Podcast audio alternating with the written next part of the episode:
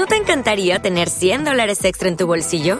Haz que un experto bilingüe de TurboTax declare tus impuestos para el 31 de marzo y obtén 100 dólares de vuelta al instante. Porque no importa cuáles hayan sido tus logros del año pasado, TurboTax hace que cuenten. Obtén 100 dólares de vuelta y tus impuestos con 100% de precisión, solo con Intuit TurboTax. Debes declarar para el 31 de marzo. Crédito solo aplicable al costo de la presentación federal con TurboTax Full Service. Oferta sujeta a cambios o cancelación en cualquier momento. Clásica FM. La clásica está de moda.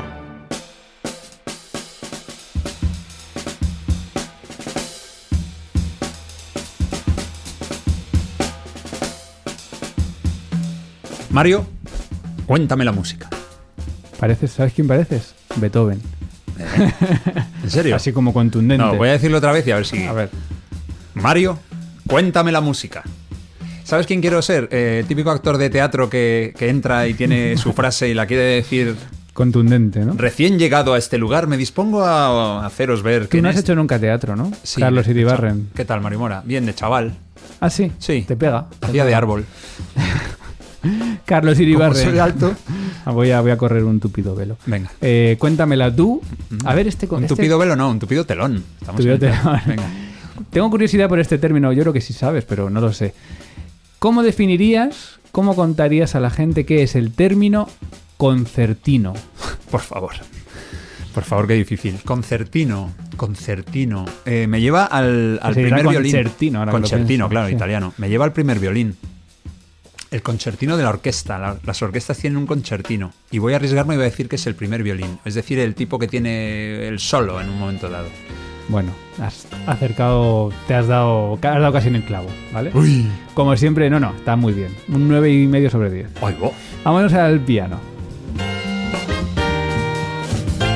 Aunque bueno, hoy no va tanto de piano ni de pianistas, porque el concertino al fin y al cabo es ese violinista o esa violinista que se sienta delante de todos los violines, que sale el último, que afina la orquesta, que es el segundo de a bordo de todo el grupo después del director, que tiene camerino propio, que cobra más y que en definitiva tiene más responsabilidad. Es un término con mucha historia. Ya en el siglo XIX se hablaba de cómo Liszt eligió a Joseph Joachim para ser el concertino de su orquesta en Weimar. Incluso antes de eso, en el barroco, al concertino se, se- utilizaba esta palabra para ese grupo de solistas en los conciertos grosos, es decir, una palabra con mucha historia, pero hoy en día se utiliza concertino, se utiliza líder, maestro de concierto, maestro de ataque, muchas palabras para definir a un músico importantísimo en la orquesta y hoy vamos a descubrir a fondo su papel, sus dificultades, sus características y lo vamos a hacer con un violinista que sabe muy bien lo que es ser concertino en una orquesta. Cuéntame la música con Mario Mora. ¿Sabes que por 5 euros mensuales puedes ayudar a que Clásica FM siga siendo posible? No controlamos tus datos, no te pedimos ninguna permanencia y te ofrecemos regalos y contenido premium. Con tu ayuda permitirás que este programa siga sonando en todo el mundo. Busca la pestaña Hazte mecenas en clásicafmradio.es y únete a nuestro equipo. Y si eres mecenas, recuerda que tienes acceso gratuito a Quest TV. Más información en la pestaña Hazte mecenas de clásicafmradio.es.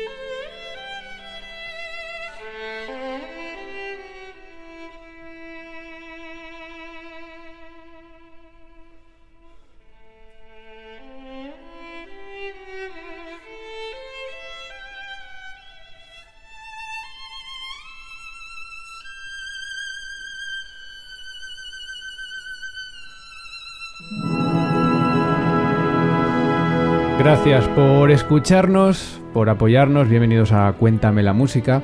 Este violín que escuchamos no es un solista que está de pie, sino que es un integrante de la misma orquesta. Y es que en una orquesta, a pesar de que siempre se defina como un conjunto numeroso de músicos que interpretan una obra y que podrían tener todos un plano similar, existen algunos papeles con más, vamos a llamarlo, responsabilidad, relevancia, papeles que sobresalen algo más por, por encima de otros. Y esta jerarquía, después del director, estaría liderada por el primer violinista, pero ¿qué diferencia tiene su tarea? ¿Cuál es su responsabilidad? Hay mucho que contar acerca de la segunda persona más importante en una orquesta y para ello, como siempre, vamos a contarte la mejor música del mundo y vamos también a escuchar la música maravillosa como esta de Rimsky-Korsakov, su comienzo de Sherezade, en la que sentimos precisamente al concertino con un papel de solo muy delicado y muy complejo. En Cuéntame la música, ya sabes que te explicamos con todo detalle, que desprecintamos cada uno de estos términos. Cada semana lo hago con un experto o experta que me ayuda a contarte la mejor música del mundo y que nos va a explicar con palabras, con ejemplos, el término que hemos elegido. Hoy es concertino y nos va a ayudar a contarlo un gran violinista que sabe muy bien lo que es ser concertino, Pablo Suárez. Bienvenido. Hola, ¿qué hay? ¿Qué tal? Bueno, fundador del Preteritum Ensemble, eh, violinista en multitud de facetas y concertino, porque has sido concertino de, muchas orquestas, ¿no? Sí, invitado, pero sí, he tenido la suerte de colaborar con bastantes, sí. Aquí, por ejemplo, eh, con la Orquesta Nacional has estado. Efectivamente. Y con orquestas bastante relevantes en, España. Cuando uno es violinista, ¿sueña con ser concertino o, o da igual un poco ser concertino que ser tutti? Bueno, quizás en la época de estudiante, cuando ya empiezas a ser más consciente del, mundo orquestal, hombre, siempre yo creo que es un puesto que atrae. Lógicamente, sí, mm. sí. Eh, bueno, pues vamos a conocer qué hay detrás de este puesto, ¿no? Que al final es un puesto, es una buena definición también. Bueno, no os perdáis este programa, vamos a descubrir de curiosidades, vamos a disfrutar juntos también de la mejor música del mundo y primero, como siempre, pues mm, comenzamos mirando la RAE, el diccionario de la RAE, donde sí viene la palabra de concertino. A veces nos encontramos con que no vienen algunas palabras. En este caso sí, dice violinista primero de una orquesta encargado de la ejecución de los solos. Un poco reduccionista esta, esta definición, ¿no? Hay mucho más. Si nos vamos a Oxford Dictionary of Music, hay tres definiciones de la palabra concertino. Y de hecho la primera y la segunda no es del tema principal que vamos a tratar hoy, pero me las voy a dejar porque luego las voy a rescatar. Pero la tercera definición dice eh, eh, violín principal de la sección de los primeros violines que tiene a su cargo las partes solistas de las obras orquestales y suele ser un virtuoso del instrumento. Esta, esto, este final, bueno, pues, es curioso, ¿no? Bueno, es una definición un poco más, más completa. Repito, hay otras definiciones, luego vamos a, también a tratar de, de, entenderlas. Pero refiriéndonos a esto, Pablo, ¿cómo explicamos a todo el mundo a grandes rasgos quién es el concertino? Pues así eh, yo diría que eh, haciendo el símil como si fuese una desde el, como una cadena, el concertino quizás sea el primer eslabón de unión del, director con el resto de, músicos de la orquesta. Así muy a grandes rasgos, pero yo creo que, sería eso, así visualmente. O sea, el que más manda es el director, eso es indudable. Sí. Y luego eh, el siguiente sería el concertino. Teóricamente sí. Lo que pasa es que, claro, también dentro ya cuando estás en una orquesta así interfieren muchas cosas, los solistas, los solistas de viento, eso mm. ya al final es, todo, sobre todo hoy en día está mucho más democratizado ¿no? Mm. que antiguamente. Porque el concertino tiene que liderar, es un violinista, ¿no? ¿Tiene que liderar a los violines o tiene que liderar a todo el grupo? En, en determinados momentos sí que debería liderar a todo el grupo eh, lógicamente es, líder de su sección y de la cuerda, ¿no? Pero, pero bueno, yo creo que sus funciones van variando en ese sentido, por, lo que tiene que ser muy versátil. Mm. Hay que decir, para la gente que, que quizá no sea músico, que no se había planteado esto, es el que se sienta en la primera silla al lado del director. Exacto. Que suele salir el último, ¿no? ¿O esto ya no? Eh, sí, depende de la orquesta. Depende de la orquesta. Sí, cada orquesta tiene su protocolo. Pero muchas veces sale toda la orquesta, la primera silla se queda vacía y después sale el violín. Eso es. La gente le aplaudimos a ese violín especialmente, saluda y afina la orquesta. Eso es. Tiene eh, afina con el oboe, o sea, primero el oboe y luego ya él da el la al resto de la cuerda. Que es ese la que escuchamos, la, la cuerda empieza a tomarlo Después sale el director y el director suele saludar al concertino también. Eso es, eso es. ¿Esto por qué? ¿Es un poco por, por deferencia, por tradición? Sí, yo creo que las dos cosas, Mm. justo por, por deferencia, tradición y, y bueno, porque al final es Mm. tiene que ser ah, tiene que haber complicidad entre los dos Mm. entre los dos puestos, ¿no? En eh, algunas orquestas tiene el concertino tiene incluso su propio camerino. Esto Yo creo que ya, yo creo que en todas, En ¿eh? todas. Sí, sí, sí, hay que estar concentrado, sí, sí. porque eso eh, un concertino antes de salir a tocar, tú lo has vivido, ¿no? Sí. Eso. Eh, ¿qué- qué- cuál- ¿Cómo son esos 10 pr- 10 minutos previos? ¿Qué, qué hace el concertino? Supongo que repasar esos pasajes, calentar, afinar. Sí, eh, un poco yo que es- yo creo que es el mismo protocolo que si vas a tocar solo o un recital, pero bueno, también sobre todo es por el tema de estar un poco concentrado, por lo menos en mi caso, estar un poco concentrado, no escuchar nada, estar repasar mentalmente lo que tienes que las entradas y demás, ¿no? Eh, los for Dictionary of Music dice también que el concertino es el representante de los integrantes de la orquesta en cualquier discusión o disputa con los directores y tiene responsabilidad de coordinar el fraseo y los arcos de la sección de cuerdas. Esto lo estoy leyendo literal. Hay, Sí. hay muchas cosas aquí. Primero, esto me ha sonado casi a- al líder del sindical de la orquesta. Claro, sí, sí. esto ocurre. Sí, sí, sí puede ocurrir perfectamente. Lógicamente hoy en día ya está el, ¿cómo se llama? El comité de empresa Sí. de cada orquesta, pero claro, en un ensayo, si hay una especie de disputa o hay una especie de, de confrontación, el, concertino debe intervenir.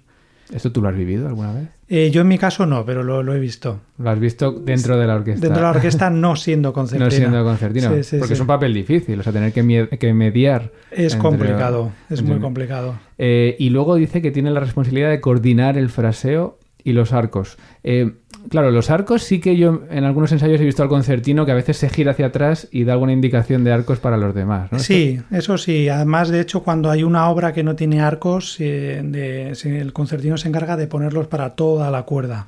O sea, los pone el concertino y luego los, los comunica al resto de la cuerda o Eh, bueno, se, los pa- comparte. se los pasa al archivero de la orquesta. Mm. Y el fraseo, porque al final el fraseo hay que decir que es algo así como, bueno, cómo se van a organizar las melodías y las frases.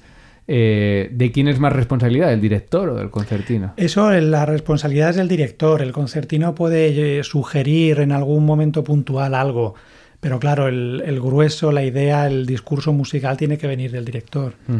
Eh, también en algunos países al primer violino concertino se le llama, sobre todo en francés, director de ataque. Esto me ha llamado la atención. Es decir, es el, Sí. que, el que decide cuándo atacar. ¿no? Exactamente, sí, Eh, sí. ¿Qué cualidades debe tener un concertino? Pues muchas, aparte de las evidentes de instrumentalmente ser un, ser un gran instrumentista, ti- ti- sobre todo tiene que ser un gran músico de cámara, para mí.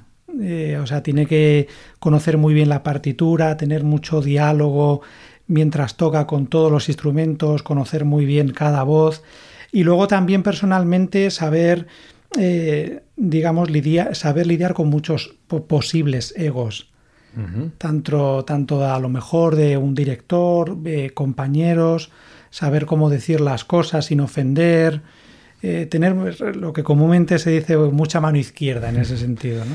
O sea, es, es, eh, difícil. Es que, claro, los músicos somos muy especiales, ¿no? Pero eh, es difícil llevarse bien con todo el mundo, con toda la orquesta, tener esa mano izquierda estando por encima de ellos. Yo creo que antiguamente era más complicado. O sea, yo recuerdo aquí eh, siempre en Madrid, los que hemos, los que somos de aquí, hemos estudiado aquí, tenemos en mente siempre a Víctor Martín, que fue concertino histórico de la Orquesta Nacional. Y claro, en las épocas pasadas era mucho más complicado, porque digamos las relaciones personales eran mucho más, eh, entre comillas, como directas, que, que ahora se- no había como un filtro.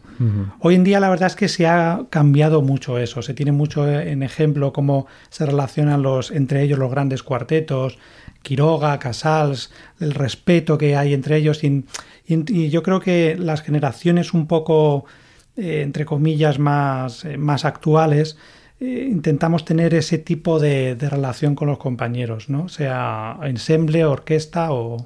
Es que son. Estaba pensando que son cosas curiosas porque, claro, eh, es meter en el equipo muchas veces a alguien que no, que no está en ese equipo. Eh, Claro.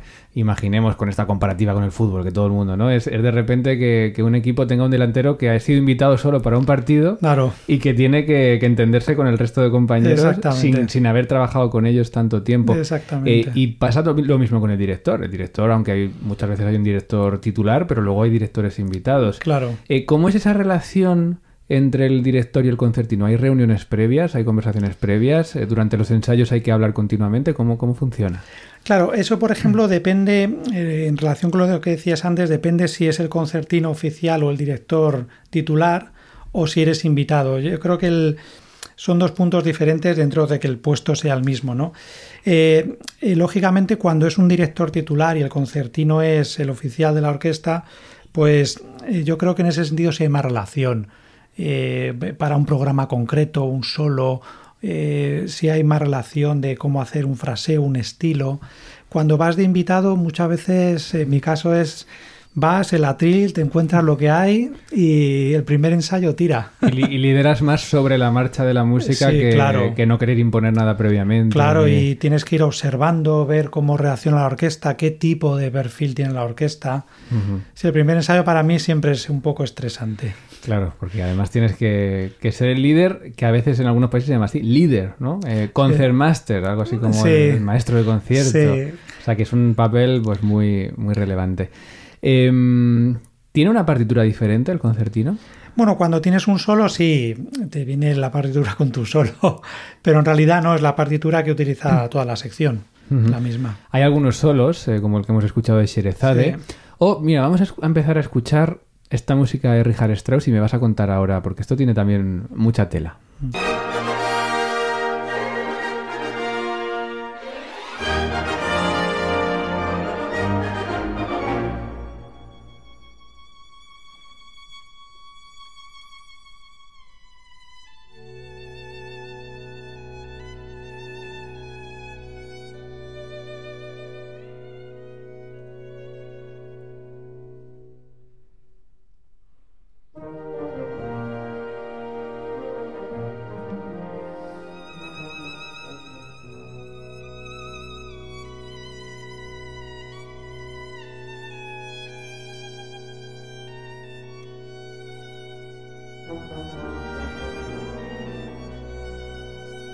Estamos de nuevo escuchando a un violinista tocar una línea en esta vida de héroe, opus 40 de Richard Strauss.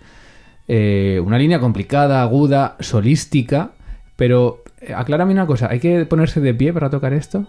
No, en este solo no. Eh, yo creo que el, el solo más famoso donde uno se... A veces el director sugiere que se ponga de pie es el de la Misa Solemnis El de Beethoven. de Beethoven. Ahí sí, pero en este caso, uno desde su atril está Eh, tocando esta melodía, Eso es. pero mm, es, es complicada, ¿no? Es, o sea, tiene la complicación casi de un concierto para violín y orquesta. Totalmente. Es un concierto para violín y orquesta, este solo. Y en este caso, eh, claro, cuando a uno le llaman a ser concertino de una orquesta, mira primero el programa, ¿no? Porque claro, teniendo un solo de este tipo, la cosa cambia bastante. La cosa cambia y mucho, la verdad es que sí, sí, sí. En el top de solos de concertino, ¿cuáles pondrías? Este, desde luego, el, el Sherezade es el más mítico. Y, y luego está la Misa Solemnis de Beethoven, también tiene un solo maravilloso. Y luego otro Strauss, el, el burgués gentilhombre, también tiene un solo espectacular. Bueno, vamos a seguir disfrutando de este Richard Strauss. Recordad que este violinista que estamos escuchando en contraposición con la orquesta es un miembro de la orquesta, no es un violinista solista, sino que está sentado en su atril y es el concertino.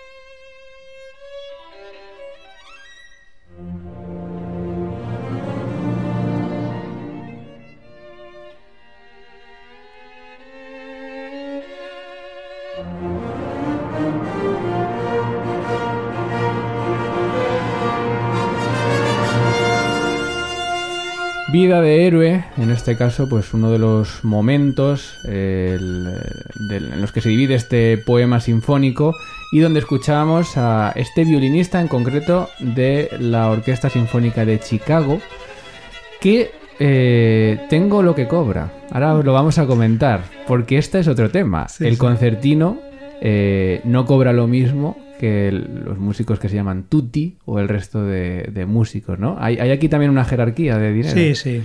Y mm, cuando uno va invitado una semana con una orquesta, también cobra distinto a si fuese invitado de tutti. Claro. Sí, sí. Eh, no, no sé lo que cobran en la Orquesta Nacional, que por cierto nuestro concertino es Miguel Colón, que le Eso es. hablamos aquí con él en su momento Sí. cuando, cuando ganó esa plaza. Pero sí tengo eh, lo que cobran eh, los mayores, eh, digamos, sueldos de concertinos del mundo. Y tengo que decir que los 10 mayores son en Estados Unidos. Me ha sorprendido mucho lo que se Claro. cobra en Estados Unidos en una orquesta. Y el que más es el de la Orquesta Filarmónica de Nueva York, eh, que cobra en dólares 622.000 sueldo anual. 622.000. Estamos hablando de medio millón de euros, medio millón de euros al, al año eh, por ser concertino. San Francisco supera el medio millón de dólares. Bueno, y Cleveland y Chicago y Los Ángeles y Boston y, y Boston superan el medio millón de dólares y luego Filadelfia está en 438.000. Eh, San Luis está en 304.000, Cincinnati está en 293.000. Todas estas son las que más del mundo, por lo menos en, en este registro. Y hay un salto a España. En España es una media de 40-45.000 euros anuales, que no está mal, pero claro, muchísima diferencia Mm, con, con tremendo, respecto. tremendo. Supongo que en algunas orquestas estará por encima de esto. Ujú. Y en Reino Unido, que a veces es tan referente, London Symphony, London Philharmonic, pues está entre 20 y 30 mil libras, que son 35, 40 mil euros. O sea, no es, no es más, inc- incluso es, es menos. Eh, ¿Está bien pagado lo de ser concertino? Hombre, en Estados Unidos, desde luego que sí. ¿eh? Dan ganas de irse allí. ¿eh? Jo, habrá, que hacer, habrá que hacer pruebas allí, sí. Eh, dime, dime. Es, el- me ha sorprendido mucho lo de Estados Unidos. Sí. Me parece increíble. Eh, claro, porque tú has dicho, habrá que ir a hacer pruebas. Eh, claro, el concertino, vamos a explicar esto, ¿tiene su propia audición? ¿Tiene su propia prueba? Sí, claro. Claro, en cada orquesta se desarrolla de una manera diferente, pero en, eh, sí, es prácticamente un, bueno, es un concurso internacional. Hmm, Porque claro, es muy golosa, ¿no? Sí, sí, tanto. Sí, sí. Aquí en la Orquesta Nacional, cuando salió esta plaza que ganó Mil Colón, Sí. eh, o sea, tú sabes que vino gente de fuera de España por la Sí, sí, sí, sí, sí. el- no, no recuerdo el cuando, cuando se presentó Miguel, pero, pero después sí ha habido pruebas que no cogieron a, no cogieron a ningún candidato que sí que sé que venían de fuera de España. Joder, que son golosas estas, Sí, estas sí. posiciones. ¿Y en qué consisten las pruebas? ¿Son igual que las pruebas de Tutti, que hay que tocar eh, repertorio de violín y luego solos, o, o hay más? Eh, bueno, son bastante similares. Lo que pasa es que en algunas pruebas depende de la orquesta también. Pueden ser la, la lista de, de pasajes y repertorio puede ser inmensa. De hecho, hay orquestas que hay- son cuatro rondas. O sea, eso hasta, que llega, hasta llegar a la final. O sea, es, es tremendo, es tremendo. Bueno, el papel de concertino, yo a veces me eh, veo biografías de violinistas y en algún momento pone fue concertino de la orquesta, es decir, que es un- así un papel siempre como muy, muy relevante. Hay un violinista que seguro que tenéis eh, siempre ahí, ¿no? Que aparece mucho en las cartas, en los papeles del siglo XIX, que es Joseph Joachim. Sí. Pues también fue concertino, que yo no lo Sí. sabía, que fue nombrado por Liszt concertino de la orquesta en Weimar, donde Mm. tenía pues ahí su, su orquesta y sus Sí. festivales. Y después también se convirtió en concertino y Kapellmeister de la orquesta de la corte de Hannover. Mm. Pasa que, bueno, luego discutió con Liszt, eh, medio le echó de allí, fue, hubo, Claro. hubo más cosas, ¿no? Pero que también violinistas tan referentes, pues orgullosamente han sido, han sido concertinos. Sí, sí. Enseguida continuamos con Cuéntame la música. Pero antes, déjame contarte que ya tenemos con nosotros la nueva tote bag de Clásica FM, un regalo exclusivo solo para mecenas. Es una bolsa de tela 100% orgánica con un diseño totalmente único y que la compartimos ya todos los que formamos parte de esta familia. Con la colaboración de Sita Klo y el diseño de Courtiers, con los dibujos de Beethoven, Haydn, Brahms, Bonis o Ascot, no vas a encontrarte un producto más original y más exclusivo para llevar contigo. Si quieres quieres que sea tuya, hazte mecenas en nuestra web clásicafmradio.es y te la enviamos a casa. Son 5 euros mensuales, puedes anularlo cuando quieras y gracias a tu apoyo podemos seguir contándote la mejor música del mundo. Llévate tu bolsa de tela y forma parte de la familia de Clásica FM. Y ahora seguimos con Mario Mora en Cuéntame la música. Está el papel también del concertino como líder de la orquesta cuando no hay director. Esto se está poniendo de moda ahora, ¿no? El concertino director. Efectivamente. Además es un papel muy, muy curioso porque, claro, al no haber un, no, al, no haber un director visual, claro, el, el, papel de concertino director de repente establece una, una relación camerística con una agrupación tan grande que, que, es muy sorprendente. Yo lo he visto una vez en directo al violinista este francés David Grimal, que tiene uh -huh. su propia agrupación, uh -huh. Les Dissonance, pero lo vi hacerlo con la orquesta de Bilbao. Uh -huh eh, haciendo, tocando el Tchaikovsky y, y, luego la segunda parte, la, la, tercera de Brahms. Estos no tocan de memoria, ¿no? Algo así que he visto yo algunos vídeos. Eh, Igual no son ellos. Estos no. Ah, vale, estos vale. No. Es que he visto alguna orquesta también sin director tocar de memoria sí, sí, que, sí. que, me sorprendió mucho. ¿Y esto tiene que ver con épocas? Es decir, ¿esto se hace solo en clasicismo, barroco o, bueno, acabar de hablar de Tchaikovsky? Es decir, claro, que sí, se puede sí. hacer en cualquier momento de, de la historia de la a, música. Claro, así, hasta hace poco, digamos, cuando había un concertino director se llegaba hasta una época clásica. No, no más de ahí. Barroco, por supuesto, pero una, y luego una sinfonía de Mozart, Haydn, un Beethoven pequeño y hasta ahí. Pero claro, ahora es que, claro, el David Grimala está, está haciendo la consagración de la primavera, la primera de Mahler, sin director. Casi nada. Sí, sí. En, Praeteritum Ensemble, que es el, la agrupación que tú has sí. fundado y en la que tocas, eh, ahí que hacéis sobre todo música antigua, o... Sí, bueno, últimamente ya no. Últimamente sí, ya no. Sí, sí. Ahí no tenéis director, claro. tú eres el concertino Eso es. y eres, te considerarías concertino director. Sí, bueno, eh, más que director, claro, ahí como todavía mi idea es poder hacer una orquesta de ello, pero claro, como hacemos repertorio muy camerístico, lo último que hemos hecho vamos a hacer es la Noche Transfigurada, la Metamorfosis de Strauss, pues claro, como es música de cámara, pues es un poco entre todos. Mm, Eso te iba a preguntar, que realmente, claro, en ese caso de concertino director o de concertino sin director, eh, el, tú lideras el ensayo. Tú decides cuándo parar, decides qué hacer, decides los tempos. O, o... Un poco, bueno, intento llevar una idea general. Uh -huh. Luego lo que pasa es que, eso como te decía al final, cada uno intervenimos, es, es muy democrático. Mm. Eh, has sido concertino invitado, como hemos dicho, de orquestas. ¿Esto ¿Todas las orquestas en algún momento invitan a concertinos externos? Eh, yo creo que sí. Cuando el puesto que tienen de concertino no lo tienen cubierto, tienen que tirar de esa, perdón, de esa figura de concertino invitado. ¿Y esto cómo funciona? ¿Te avisan con tiempo suficiente para prepararte todo bien? A veces sí, a veces no. y estás con la orquesta lo que es una semana de... Exactamente, lo que dura el programa, sí. Es, suele ser bueno, esto lo hemos comentado un poco por encima antes, ¿no? Pero ¿cómo, cómo reaccionan los compañeros a, a, que llegue una persona nueva y se siente ahí en el primer atril por encima de ellos? Depende. ¿eh? O sea, en, en, general bien. O sea, la gente es muy maja. Pero sí que, sí que cabe señalar, por lo menos, o sea, tampoco me gusta generalizar, pero el... el un poco el cambio generacional. O sea, cuando hay una plantilla, perdón, ¿eh? Cuando hay una plantilla un poco más joven, sí que es verdad que yo me siento muy como muy arropado desde el primer momento. Uh -huh. O sea que agradeces esa sangre fresca, ¿no? Sin generalizar, pero sí. eh, bueno, pues el papel de concertino, que yo creo que, que hemos abordado por, por, todos los costados. Eh, concertinos, por cierto, que son violinistas muy buenos, violinistas virtuosos. Eh, ¿Se puede tener una carrera solista eh, siendo concertino de una orquesta?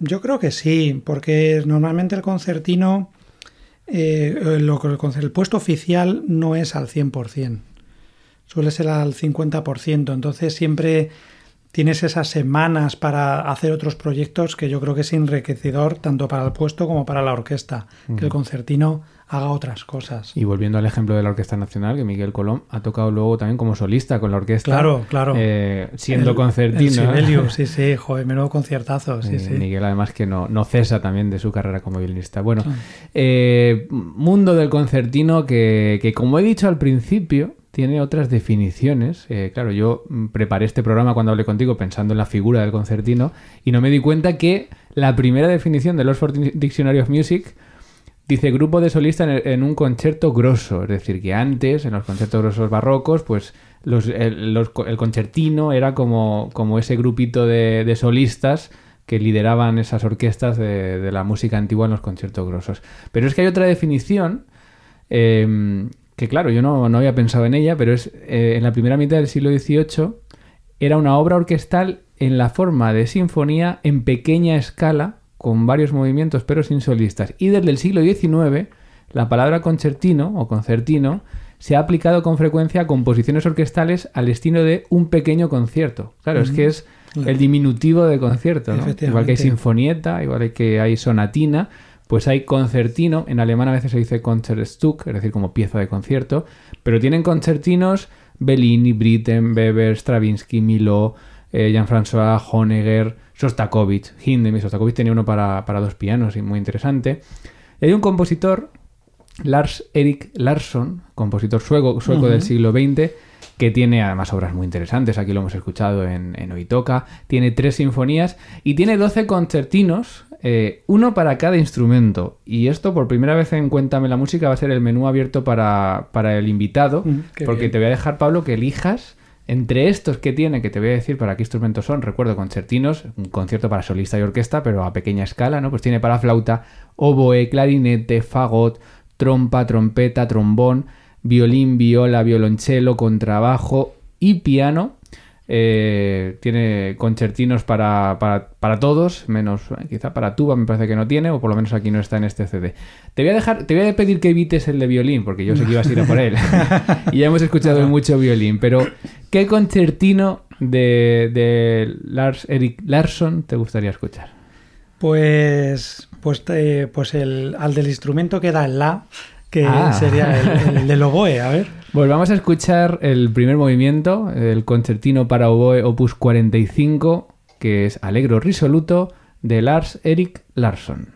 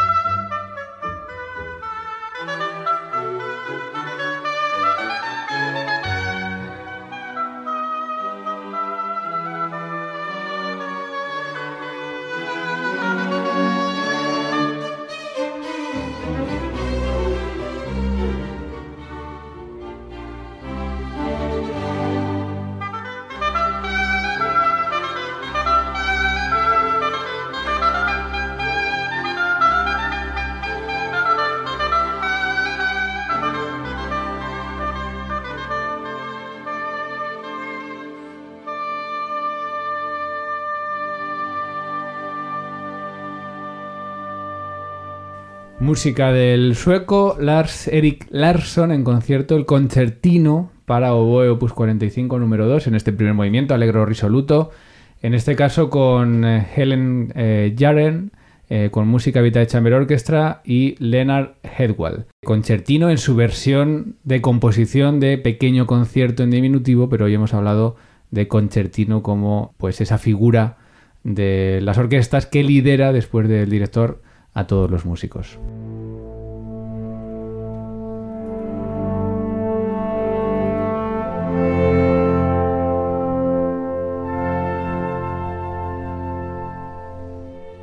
Esto es música y esto es la música, es la mejor música del mundo, te la contamos cada día en Clásica FM y hoy nos ha ayudado Pablo Suárez, violinista, concertino, fundador del Praeteritum Ensemble. Por cierto, Pablo, eh, ya estamos prácticamente metidos en el verano, pero a partir de ahora, eh, ¿dónde os podemos ver o a ti como violinista?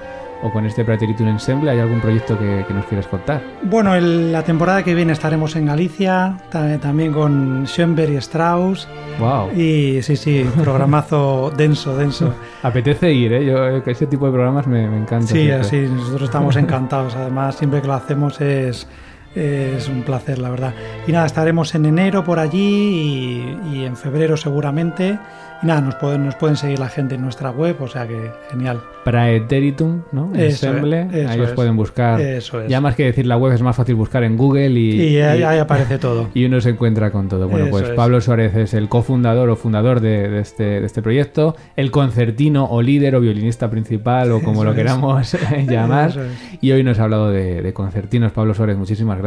A vosotros. Gracias también a Carlos Iribarren, a todos los mecenas que nos apoyáis, a todos los que escucháis eh, Clásica FM y a los que compartís estos programas, porque ya sabes que si no puedes contribuir haciéndote mecenas, nos ayudarías muchísimo también si puedes darle al like en iVoox, compartir el podcast en redes sociales, dejar aquí tus comentarios o interactuar todo lo posible porque así cada vez más gente conocerá Clásica FM. Se despide quien también te ha contado hoy la música, Mario Mora. Sed muy felices. Adiós. Y si has llegado hasta aquí, es posible que te gusten todos nuestros podcasts. Ayúdanos con 5 euros mensuales y haz que Clásica FM siga siendo posible. Más información en clásicafmradio.es.